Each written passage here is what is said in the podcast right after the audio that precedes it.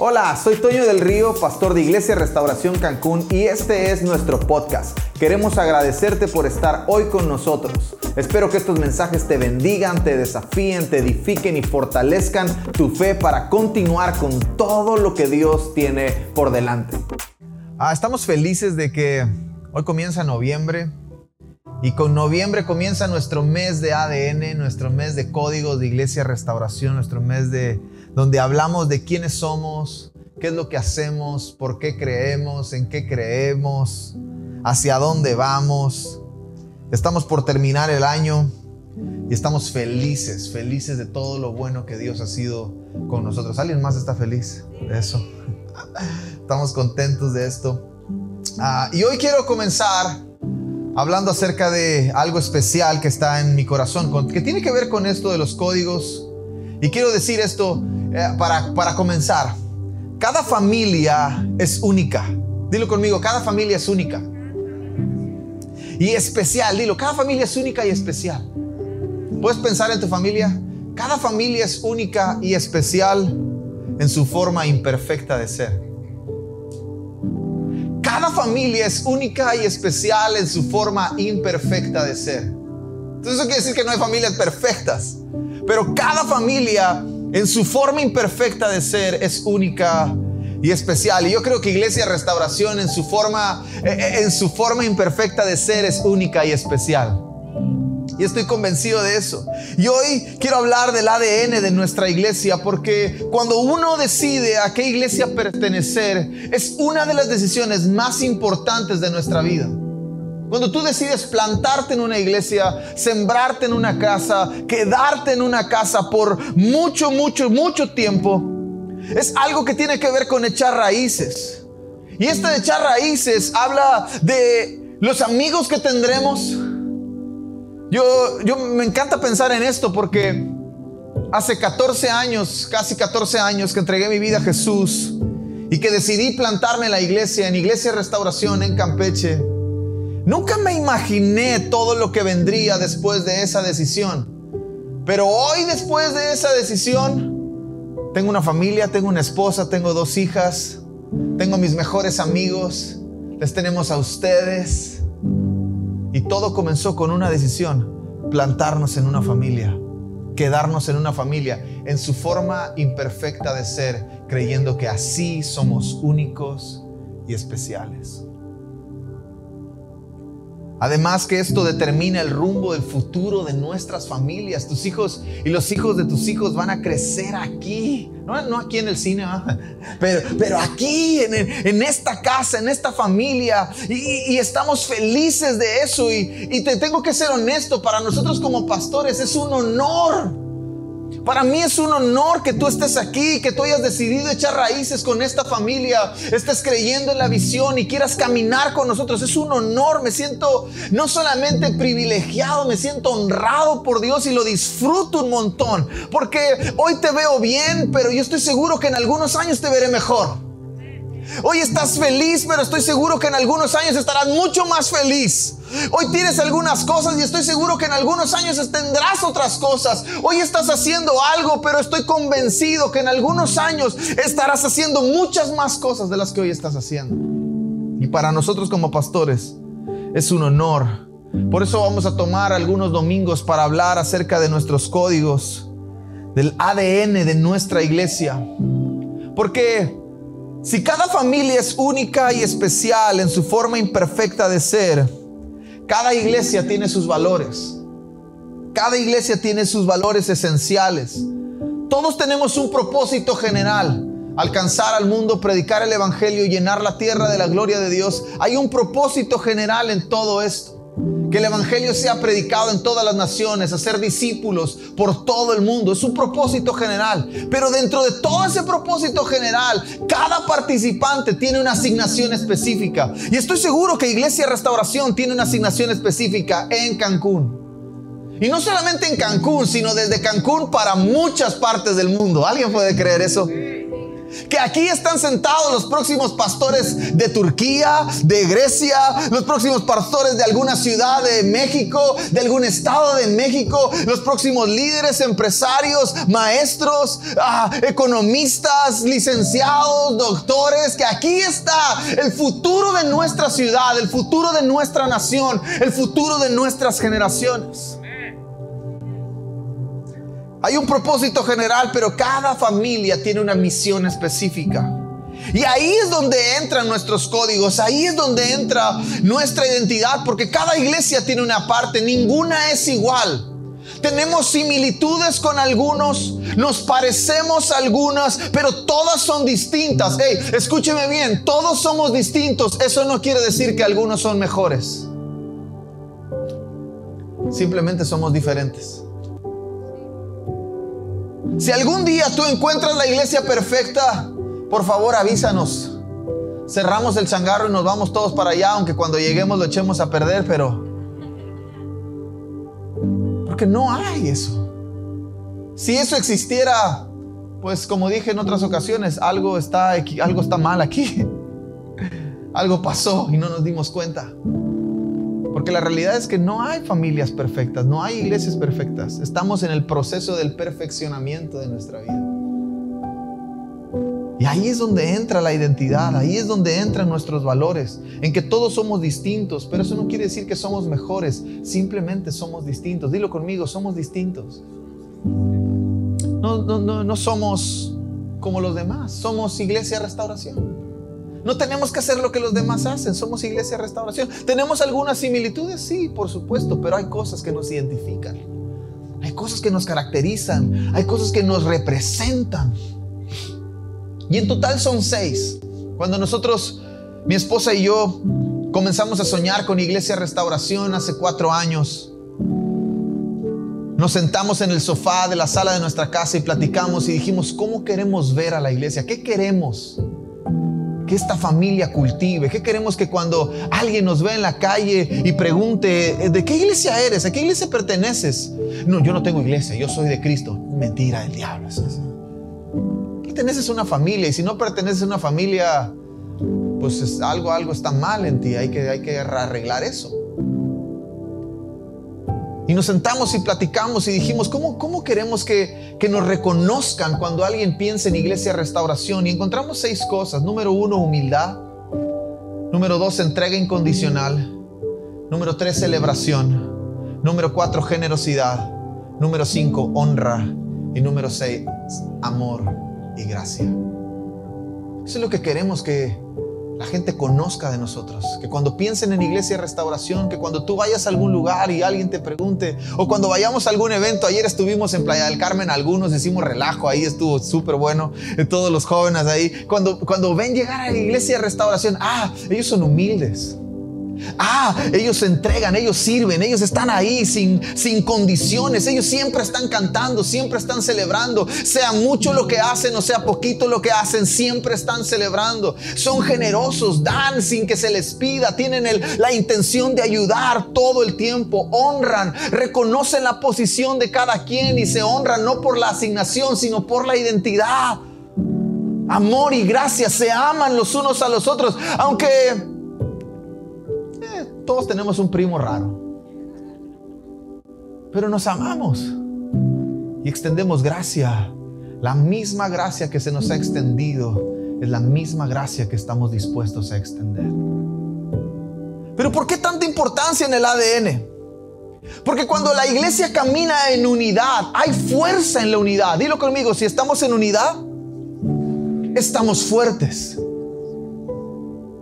Si estamos en unidad, estamos fuertes. Cuando tú y yo caminamos en unidad, estamos fuertes. Jesús le dijeron, hey, oye, tú echas de fuera demonios por el diablo, por Belcebú, le dijeron a Jesús. Y Jesús se voltea y ni siquiera dice, hey, me estás diciendo endemoniado, ni siquiera discute nada de eso, sino se voltea y dice, una casa dividida no permanece. Porque hay fuerza en la unidad. Cuando estamos juntos estamos fuertes. Cuando trabajamos juntos estamos fuertes. Cuando nos conectamos estamos fuertes. Cuando nos amamos estamos fuertes. Cuando trabajamos juntos estamos fuertes. Porque hay fuerza en la unidad. También La importancia del ADN es porque es como, como el olor de un perfume. ¿Cuántos, cuántos usan perfume? ¿Sí? ¿Te gusta, ¿Te gusta el perfume? Yo, yo no uso perfume. Yo siempre huelo bien. Yo no uso perfume. Pero siempre mi mamá me regalaba perfumes. Y le preguntaba, ¿por qué me regalas perfumes si yo no uso perfumes? Es que me gusta el olor que deja el perfume.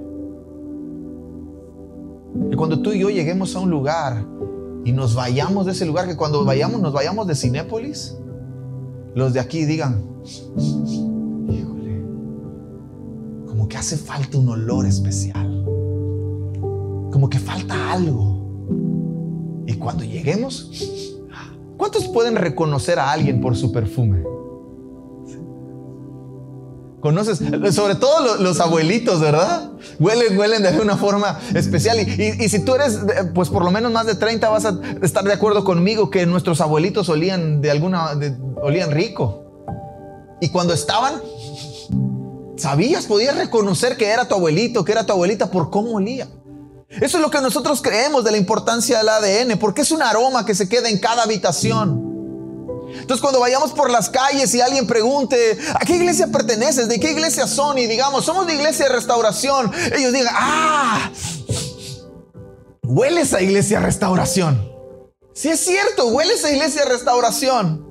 Entonces hoy quiero comenzar hablando acerca de la humildad. Es el primer código con el que quiero, con el que quiero comenzar esta serie. Porque somos una familia que vive con humildad. Dilo conmigo, somos una familia que vive con humildad. Ahora, esto no es sinónimo de pobreza, porque la gente piensa que ser humilde es ser pobre. Hay un montón de pobres orgullosos. Y hay un montón de ricos humildes. Entonces la humildad no es un asunto de dinero, no es un asunto de economía, no es un asunto de finanzas, es una posición de mi corazón. Vivimos, somos una familia que vive con humildad, no es sinónimo de, pobreza, es un entendimiento claro de quiénes somos en Dios. Cuando tú sabes quién eres en Dios, caminas con humildad. Cuando tú no sabes quién eres en Dios, batallas con la humildad. En la Biblia hay un libro escrito por el apóstol Santiago que usa esta expresión y dice, Dios resiste a los soberbios, pero da gracia a los humildes. Como familia, yo estoy de acuerdo si me resiste, no tengo ningún problema si me resiste un pariente, no tengo ningún problema si me resiste un vecino, no tengo ningún problema si me resisten los amigos de la calle. que ellos me resistan no me causa ningún problema, pero yo no quiero que Dios me resista. Y la Biblia enseña que Dios resiste a los soberbios. ¿Sabes lo que eso para mí significa? Que tú puedes estar hablando, Dios puede estar parado junto a ti, y si tú tienes algo con la soberbia, tú puedes estar hablando y Dios literalmente te va a estar ignorando. Pero lo que hace que Dios responda y dé gracia es el corazón humilde. Yo no quiero que Dios me resista. Yo quiero que Dios me responda. Ahora, resistir sería como una puerta cerrada. Yo no quiero que Dios me cierre las puertas. Si Dios me resiste, Dios me cierra las puertas. Pero si Dios me da gracia, Dios abre el camino. Yo quiero que Dios abra caminos. Yo no quiero que Dios cierre las puertas. Necesitamos que Dios nos abra puertas. Lo anhelamos. Anhelamos que Dios nos abra las puertas. No queremos que Dios las cierre. Y si la única manera de que Dios las cierre es la soberbia, yo no quiero ser soberbio. Es el mismo pecado del diablo, de Satanás. es un principio diabólico. Ahora, tú a lo mejor dices, pero pastor, yo no estoy endemoniado. Pero haces tu voluntad. Pero pastor, yo no tengo ninguna relación con Satanás. Pero a lo mejor hay soberbia en tu corazón. ¿No eres humilde? Entonces nosotros como iglesia, como familia, como pastores, como equipo, no queremos eso. Dios tuvo que resistirlo. Cuando tú y yo conocemos, ¿has conocido a alguien orgulloso? ¿A cuánto les gusta platicar con esos? ¿Qué es lo primero que haces cuando ves a alguien que camina? Ahora, yo entiendo algo, si nunca te rechazaron, fracasaste como guapo. Si alguien no te resistió, fracasaste como guapo. Sí, eh, ay, alguna vez te dijeron, pensé que eras pesado. Ah, lo que pasa es que te veían guapo y entonces pensaban que eras pesado. ya que te conocen, pues se dan cuenta que eres guapo y humilde. Así somos en Iglesia Restauración. Guapos y humildes. Voltea a ver al que está a tu lado. Qué guapo te ves. Dile, qué guapo te ves, qué guapo. Y qué humilde también te ves. No queremos que Dios nos resista. Queremos que, Dios nos responda. No queremos que la gente nos ignore. Yo, yo he conocido y he estado en un montón de lugares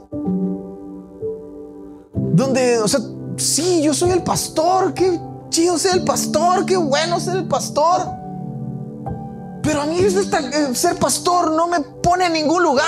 Antes de ser pastor soy hijo de Dios.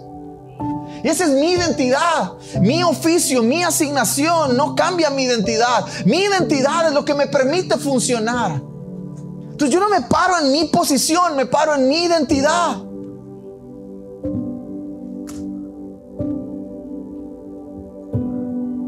El diablo usa mucho esto. Y es muy fácil es muy fácil cruzar la línea entre la humildad y la soberbia cuando se dice, mira lo que yo hice. La escritura enseña que Luzbel comenzó a decir por la multitud de sus contrataciones, hey, esta onda no funciona sin mí. es lo que el, cuate le decía a, toda la, a, la, tercera parte del cielo? Le decía, hey, ¿vamos a cantar? Ok. ¿Vas ¿Qué canción vas a cantar? Ah, ¿esa? Ok. Yo la escucho y si yo la pruebo, tú la cantas. Por la multitud de sus contrataciones se halló maldad en su corazón. Se halló soberbia. mira lo que yo hice, pero nosotros no hacemos nada. Todo lo hace Dios. Hace Dios. A mí me encanta la historia donde Jesús manda a sus discípulos y les dice, hey, vayan a la casa de un hombre. Él va a tener un burrito amarrado ahí y lo traen, se lo piden. Dígale que yo lo necesito y, y me lo traen. Y todo Israel esperaba que Jesús entrara en un corcel adornado con, con oro y no sé cuántas cosas y que llegara con una corona y espadas y armaduras de oro y de bronce y de plata y todo eso y llegara como, como la película de Aladín. ¿Alguien vio Aladín? Cuando entra Aladín con el genio y empiezan a cantar y todos y tirar monedas. Alguien todo Israel pensaba que Jesús, el Mesías, iba a entrar así. Pero Jesús entra montado en un burro. A mí me encanta creer que yo solamente soy el burro en el que se monta Jesús. Solamente somos eso. Él lo hace todo. En Iglesia Restauración, Él lo hace todo. Nosotros, solo tenemos el honor de servir con Él, de colaborar con Él, de enseñar su palabra, de ministrar su palabra de adorar, de cantar, de servir, de, de amarlo a Él. Por favor, nunca tomes el crédito por servir a Dios. Nunca tomes el crédito por servir a Dios. Es un honor. Y el corazón humilde me hace entender que todo proviene de Dios. La humildad a mí me hace entender que todo proviene de Dios. Pero no ser humilde me hará creer que lo merezco todo. He conocido personas que merecen, pero no reciben. He estado en la Sierra de Chiapas, algunos fueron con nosotros el año pasado a Chiapas.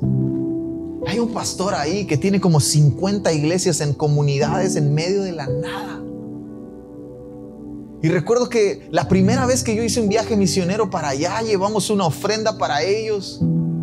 Y cuando se la iba a dar, el pastor dice, no, no, no, no, no, yo no, yo no quiero esto, yo no merezco esto. Pero pastor, ¿cómo no lo va a merecer? Usted camina todos los días, se va en camionetas todos los días, llega su, sale de a las 5 o 6 de la mañana, no ha amanecido y usted ya está en una camioneta yendo a una comunidad donde no sabe qué es lo que va a esperarle y regresa a casa y duerme y al otro día y está pensando y es lo mismo, pastor, usted me dice, sí, bueno, a lo mejor, pero no lo quiero. Gente que merece, pero no lo recibe. Y hay otros que no lo merecen, pero ¿cómo bien lo reciben?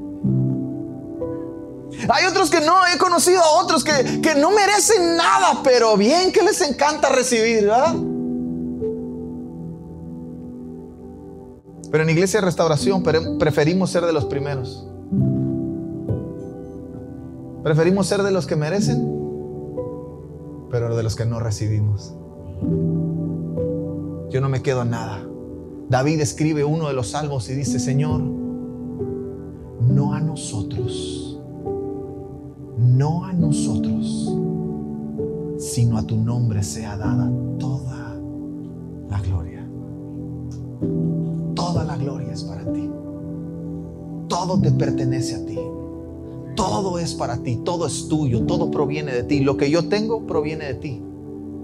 Si proviene de ti, yo te lo devuelvo porque es tuyo. En Iglesia Restauración, a lo mejor en algún momento mereceremos, pero tienes que saber esto, no lo recibiremos. ¡Hey, pastor, qué buen mensaje! ¡Qué chido! ¡Hey, qué bueno! ¡Qué chido! Sí, qué bueno. Yo no lo recibo. Jesús decía, gloria de hombres haciendo milagros y prodigios y cosas extraordinarias. Y de pronto dice la historia que la gente se juntó y vinieron y, dijeron, hey, hey, vamos a hacerlo rey, vamos a hacerlo rey. Y lo, venían y lo, encasillaron, lo encajonaron. En me lo imagino pegado así a un árbol, a Jesús debajo de un árbol. Y toda la gente diciéndole, hey, tú tienes que ser el rey. Mira, eh, estos, estos emperadores romanos y el César están dándonos en la torre. Tú tienes que ser el rey. Y, Jesús ahí... y la historia dice que pasó entre ellos. Mí me encantaría a veces tener el poder de pasar entre algunos. solamente pasar y Jesús dice, no, no, no, no. Probablemente lo merezca, pero no lo quiero. No lo recibo. No es para mí. Una de las historias más increíbles de Jesús está en el Evangelio de Juan y quiero que me acompañes ahí. Juan capítulo 13 versos 3 al 5. Dios había enviado a Jesús y Jesús lo sabía. Y también sabía que regresaría para estar con Dios, pues Dios era su Padre y Él le había dado todo el poder. Por eso, mientras estaban cenando, Jesús se levantó de la mesa, se quitó su manto y se ató una toalla a la cintura. Luego echó agua en una palangana y comenzó a enjuagar los pies de sus discípulos y a secárselos con la toalla. No sé si sepas, pero esto es de las cosas más bajas que alguien hacía. Esto era el trabajo de los sirvientes, pero no de cualquier sirviente, era de los sirvientes, de los sirvientes, de los sirvientes, de los sirvientes, de los sirvientes. Y si ese sirviente tenía un sirviente, ese sirviente lo hacía. Era de los de hasta abajo.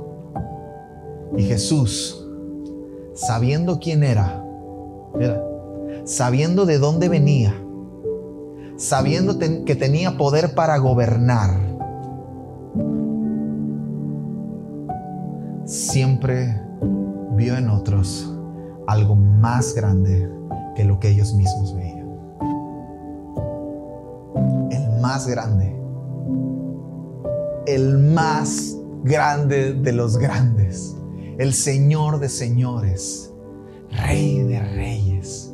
El que por su palabra sostiene todas las cosas el que por su voz fueron hechas, para el que fueron hechas todas las cosas y por el que subsisten todas las cosas se quitó su ropa, se ató una toalla, se agachó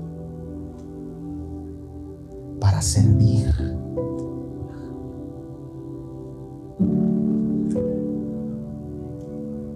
Y esto yo he visto un montón, que a veces, a, nosotros, sobre todo a nosotros, que de pronto eh, tengo la oportunidad de viajar por muchos lados y algunos vienen y, hey, le, cargo la mochila, le hago esto, le, hago lo otro. Y quieren, quieren servir a los mayores. Pero a mí esto me enseña que el mayor sirvió al menor. No el menor sirvió al mayor. El mayor sirvió al menor. El más grande de todos se agachó para hacer lo más bajo que en aquel entonces se hacía. Porque probablemente andaban en chanclas, en guaraches. ¿Tú te imaginas cómo habrán estado esos pies? Si un día con zapatos, ¿verdad? Cuando llegas a casa y te quitas los calcetines, como hasta hace los dedos así.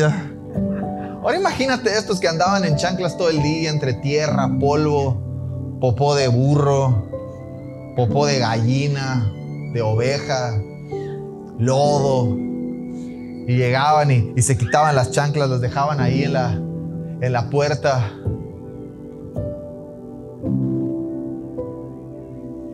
Ah.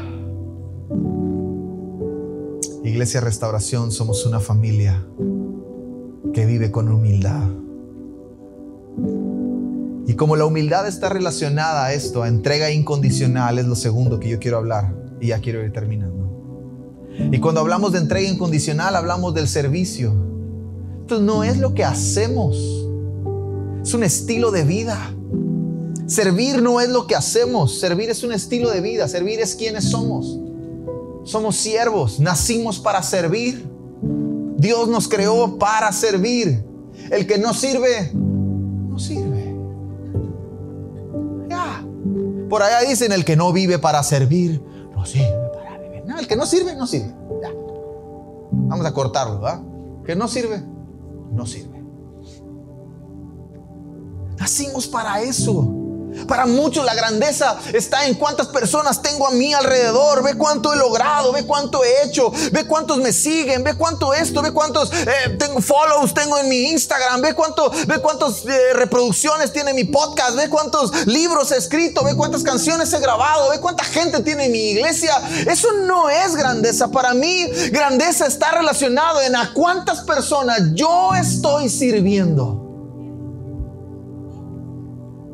No cuántos me están sirviendo a mí, sino a cuántos yo estoy sirviendo. Me encanta pensar en un restaurante. En el restaurante, el que se sienta a la mesa es el importante, ¿verdad? Y el mesero solamente es el mesero. Aquí, ¿quiénes están sentados? ¿Y quién está sirviendo? A mí me encanta creer que este momento es mi momento de servirte a ti. No estoy aquí para mí, estoy aquí para ti. Para nosotros como familia no hay mayor grandeza que servir a los demás. Mostrar nuestro amor a Dios sirviendo a todos y a los que más podamos. Mateo capítulo 20 Versos 26 al 28 dice esto. Pero entre ustedes no debe ser así. Jesús está hablando de cómo, cómo el mundo considera la grandeza. Al contrario, si alguno de ustedes quiere ser importante, ¿cuántos quieren ser importantes? Yo quiero ser importante, me gustaría ser importante. ¿Quieres ser importante? Tendrás que servir a los demás. Si alguno quiere ser el primero, ¿cuántos quieren ser los primeros? Yo quiero ser el primero. Ah, ok deberá ser esclavo de todos. Yo, el Hijo del Hombre, lo hago así. No vine a este mundo para que me sirvan, sino para servir a los demás. Vine para dar mi vida por la salvación de muchos. Esto es totalmente opuesto a los que nos enseñan allá afuera. Entregarnos incondicionalmente por nuestros hermanos es agregarles valor a la vida de cada, de cada persona a la que tú sirves, le agregas valor. Tú sirves a alguien. Ayuda a alguien. Hace unos días eh, mi esposa me dejó a las afueras de nuestro, del, del fraccionamiento donde vivimos. Y una de nuestras vecinas estaba, estaba, estaba, la verdad me dejó comprando pan dulce. Estaba comprando pan dulce allá afuera de nuestra privada. Se ponen unos, unos viejitos a vender pan dulce. Barato, 5 pesos el, la pieza. No sé si esté caro o barato, pero ellos está. A mí se me está bien. Un pedacito de pan. Entonces me paré ahí a comprar un pan. Paola iba a ver otras cosas y, y, me dejó ahí. Y ahí estaba la vecina también comprando pan. Y yo sabía que era mi vecina. Ahora ella no sabe que yo soy su vecino, pero yo sé que ella es mi vecina. Y venía con dos bolsas y la bolsa de su pan. Le digo, hey, déjame, le ayudo.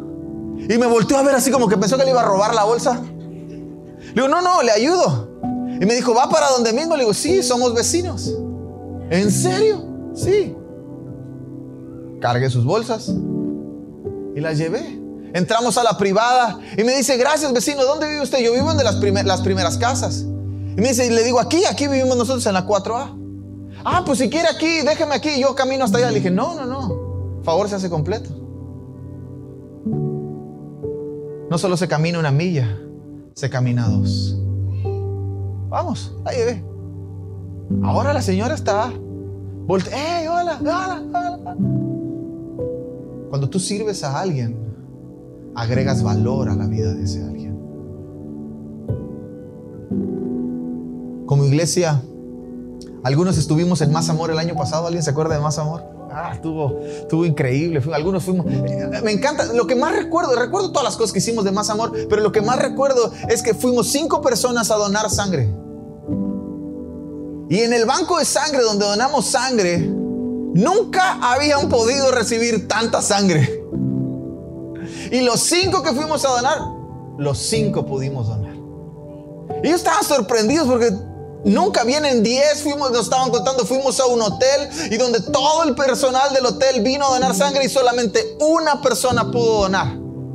Y dije, gloria a Dios, estamos todos sanos, qué bueno.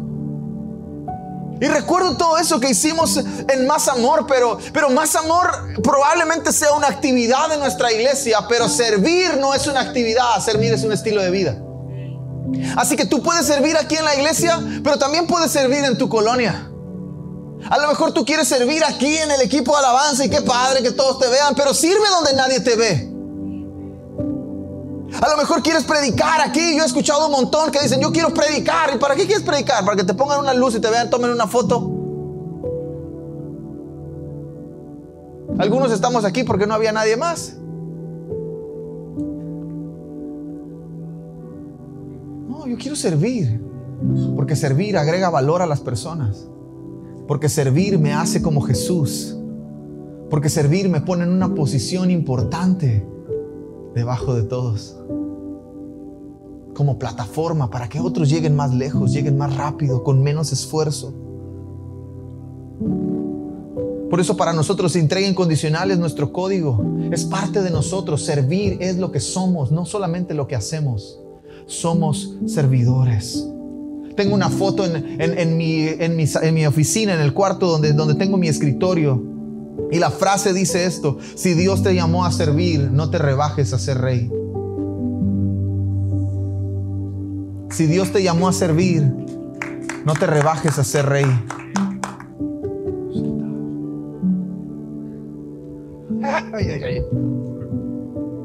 No, Jesús sirvió a otros siendo el rey. Nosotros debemos hacer exactamente lo mismo. Entregarnos por otros debe ser una de nuestras mayores alegrías. Debe ser de las satisfacciones más grandes que podamos tener. Servir a otros. Entregarnos incondicionalmente. Ah, no, no, no. Yo voy a servir si obtengo algo de él. Si obtengo algo de ella. Si me dan algo, sirvo. Si, me ponen, sirvo. Si hacen esto, si, si recibo algo, sirvo. No, aunque no reciban nada. Estoy convencido que todo lo que yo haga en esta tierra por uno de los más pequeños, hasta solamente sea darle un vaso de agua, tiene una recompensa eterna. Y no estoy en busca de las recompensas temporales, estoy en busca de las recompensas eternas. Mientras el mundo habla de la autosuficiencia y de la independencia, del individualismo, el reino al que tú y yo pertenecemos Nuestro código como iglesia nos dice, entrégate por otros tanto como puedas. Mientras el mundo te dice, piensa en ti mismo, Jesús te dice, piensa en otros. Estaba leyendo hace ayer por la mañana la palabra que la Biblia utiliza para hablar de compasión. En griego es como, como una sensación. No, no te puedo decir la palabra griego porque mi griego es muy malo. Si mi español apenas, el griego imagínate. Pero da a entender que es una, es una sensación que nace desde el interior es una preocupación que nace literalmente, dice la traducción o la interpretación como del intestino, desde el intestino, un dolor desde el intestino. Y lo ponían como ejemplo de cuando tú ves un accidente. ¿Alguien ha visto un accidente en carretera? Y, sientes así, no manches, qué gacho el accidente, no, qué feo. Pero de pronto vas avanzando y ahora resulta que no solamente ves el accidente, sino conoces a los accidentados. Esa sensación así como que, eso significa compasión. Que tú y yo nos dolamos así cuando veamos la necesidad de alguien y estemos dispuestos a entregarnos. Así solo sea cargar una bolsa de súper. Así solo sea darle el asiento a alguien. Así solo sea cortar un árbol. Así solo sea barrer una calle. Así solo sea dar los buenos días, las buenas tardes. Sirve a alguien. Entrégate por alguien. La mayor satisfacción de tu vida la vas a encontrar después de servir a alguien. Te aseguro que encontrarás grandeza entregándote incondicionalmente por otros, por todos. Ayúdame, Charlie. Como familia, como iglesia, ser humildes y entregarnos debe ser nuestro lenguaje, debe ser nuestra identidad, debe ser quienes somos. Que seamos de los que ven en otros mucho más de lo que ellos mismos ven. Que podamos reconocer en otros la importancia y la identidad que Dios les ha dado. Y no menospreciarlos, sino al contrario, si somos mayores, estar dispuestos a servirlos. Que tengamos la humildad no solo para verlo, sino para decirlo, aun cuando eso signifique que ellos sean mejores que nosotros. Aquí hay tantos que son mejores que yo. Sencillo. Adiel es mejor que yo en la batería. Yo no sé tocar la batería. Pero Adiel es no uno, mil veces mejor que yo. Tocando la batería. Ah, pero porque soy el pastor no lo voy a decir. El pastor es bueno para... Un montón de gente que es mucho mejor que yo. Para un montón de cosas. Entregarnos incondicionalmente no será una carga, será un deleite cuando estés listo para servir a otros, será un deleite. Servir a otros te va a producir una alegría como nada, nada, como absolutamente nada en esta tierra puede producir. Servirte a ti, eh, lo vas a disfrutar un rato, pero servir a otros, lo vas a disfrutar por siempre. Seguiremos el ejemplo de Jesús. Como iglesia seguiremos el ejemplo de Jesús. Gobernaremos a través del servicio a Dios. Estableceremos el reino de Dios a través de servir a otros con un corazón humilde, rendido a Dios. Servimos, servimos con un corazón humilde y mientras servimos con ese corazón humilde, Dios establece su reino.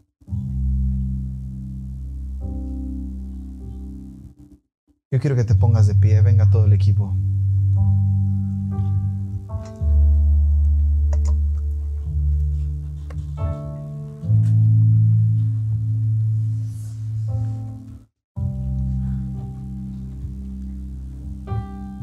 Algunos dicen, es que tienes que ser honesto con Dios. La verdad es que no tienes que ser honesto con Dios. Dios sabe todo de ti. Tienes que ser honesto contigo mismo. Contigo mismo sí tienes que ser honesto.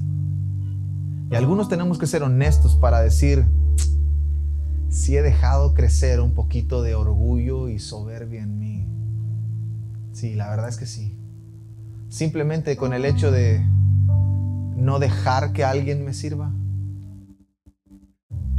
No dejar que alguien haga algo para mí o por mí. Ya es un problema. Porque aquí, si tú es primera vez que vienes, oye, tienes poquito tiempo aquí con nosotros, te vas a dar cuenta que los que tenemos algunos ya tres, cuatro años a lo mejor, te vas a dar cuenta que todos tenemos una frase. ¿En qué te puedo ayudar? ¿Qué necesitas? ¿Todo bien? ¿Te hace falta algo? Porque todos estamos dispuestos a servir. ¿Dónde? Donde sea. ¿Cuándo? Cuando sea. ¿Haciendo qué? Lo que sea. Servimos a Dios. Servimos a todos. Servimos por amor rendimos nuestro corazón a Dios. No vamos, a dejar entrar el orgullo, la soberbia, porque no queremos que Dios nos resista. Queremos que Dios nos dé gracia. Queremos que Dios nos levante. Queremos que Dios nos abra puertas. Queremos que Dios abra el camino para llegar, para ir. Eso es lo que queremos, eso es lo que anhelamos, eso es lo que deseamos. Entonces humillaremos nuestro corazón. No te humillaremos humillaremos nuestro corazón. Mantendremos humilde nuestro corazón y humildad no es un tema de dinero, no es un tema de lo que tienes en la bolsa, humildad es un tema de lo que tienes en el corazón. Y pasaremos el resto de lo que Dios nos permita caminar sobre esta tierra haciendo iglesia restauración, creyendo que la mejor manera de vivir frente a Dios es con un corazón humilde. Y la, la mejor manera de mostrar a Dios a todos es sirviendo por amor. Somos una familia que vive con un corazón humilde, pero también somos una familia que se entrega incondicionalmente. No tenemos condiciones para servir. Servimos porque eso somos, siervos, servidores de Dios. Amén. Amén. Bienvenida Iglesia Restauración. Bienvenido a esta familia que es única y especial en su forma imperfecta de ser.